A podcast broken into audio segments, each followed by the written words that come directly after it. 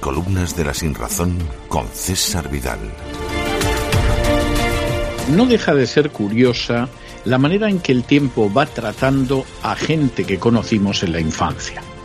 Uno de los amigos que yo tuve entonces, con los matices que se quiera, era un niño gordito y rubio, hijo único y estudioso, que aspiraba a ser arquitecto. Por cierto, ese fue uno de esos sueños infantiles que algunas veces se cumplen, porque al igual que yo deseaba ser escritor, él, mucho tiempo antes que yo, consiguió graduarse como arquitecto y comenzó a ejercer como tal. En alguna ocasión yo llegué a pensar que mi antiguo amigo de la infancia había conseguido todo lo que había deseado. Se casó con su novia de juventud.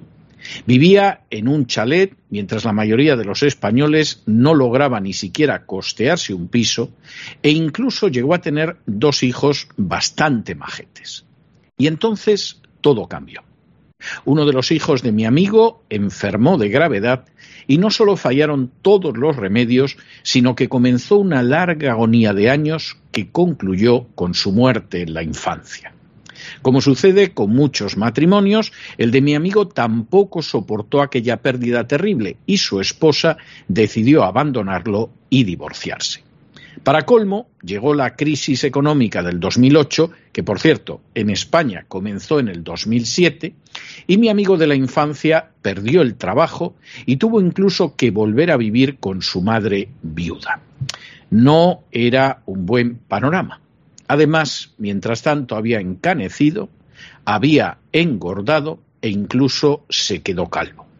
Cuando se lo conté a mi madre me dijo desolada, pobrecito, con el pelo que tenía. No sé lo que ha sido de él.